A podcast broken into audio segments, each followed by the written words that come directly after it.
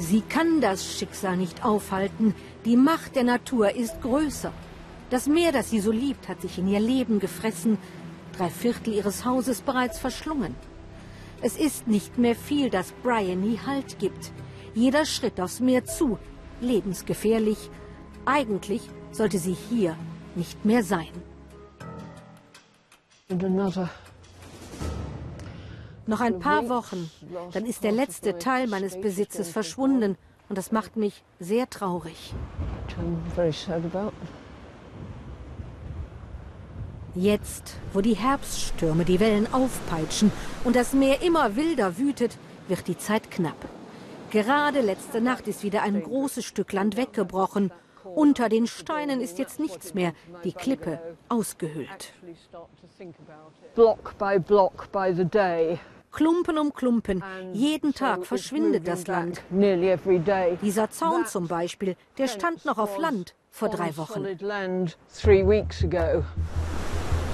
An jenem Dezembertag 2013 nahm das Schicksal seinen Lauf. Sturm Xaver kam von Norden und gepaart mit einer hohen Flut schlug er vernichtend zu an der Küste Norfolks. Bryonys Nachbarn traf es noch schlimmer. Ihr Haus überlebte die Sturmnacht, aber nicht die Monate danach. Der Meeresspiegel steigt, die Insel schrumpft, bricht an ihren Rändern weg, Küstenerosion und die Verteidigungslinien sind durchlässig. Diese Ecke hat London aufgegeben, vergessen. In dieser ärmlichen Gegend ist eben nicht viel zu holen, meint Bryony. Als ich einzog 2009, gab es noch die Schutzmauer, die Felsen, eine Metallaufschüttung und dann erst schlug das Meer an die Klippen. Davon steht kaum noch etwas. Ich neige ja nicht zur Verschwörungstheorie, aber es sieht schon so aus, als wolle man mich mit Gewalt hier wegbekommen. Everything points to a rather deliberate effort. Eine Prise Eigensinn, eine Portion Sturheit kann man Bryony nicht absprechen. Ein Entschädigungsprogramm und den Umzug lehnte sie ab, als einzige. Aber in diesen Tagen hat sie es eilig. Sie muss die letzten Habseligkeiten retten, vor allem die geliebten Bücher. Schubkarre für Schubkarre. Aus der Vogelperspektive wirkt es wie eine Sisyphus-Aufgabe. Sie schiebt und schiebt, das Meer im Nacken und irgendwann erreicht es auch ihren Wohnwagen. Deswegen wollen die Behörden sie demnächst zwangsweise vom eigenen Land entfernen, sie und Sokrates. So lange wie möglich will sie das Thema in der Öffentlichkeit halten. Sie ist das Gesicht der Erosion. Ich fürchte, wenn ich hier weg bin, dann wird die Verwaltung in Norfolk schlicht behaupten, Erosion sei gar kein Problem.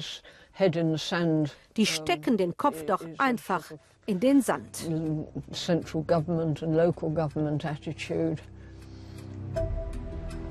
Haysborough ist immer näher ans Meer gerutscht über Jahrhunderte, zuletzt aber immer schneller.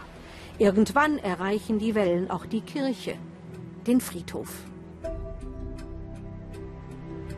Auch Malcolm Kirby, den ich am Strand treffe, hat das Meer zu seiner Lebensaufgabe gemacht – als Aktivist hat er dafür gesorgt, dass die Flutopfer von Haysbury entschädigt wurden.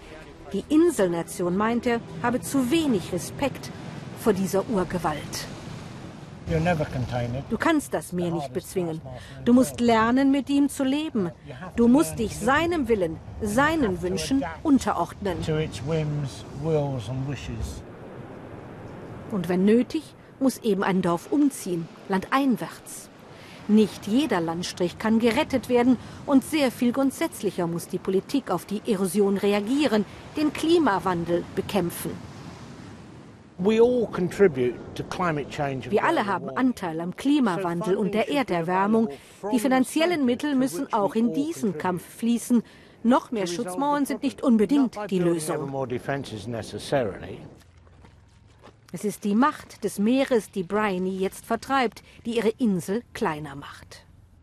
Es ist schon eine Ironie. Jetzt in den Brexit-Zeiten sollten wir doch wieder groß werden. De facto aber schrumpfen wir und niemand macht etwas.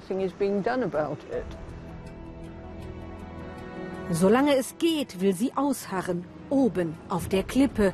wo an einem solchen Abend die Magie des Meeres weitaus stärker wirkt als seine zerstörerische Macht.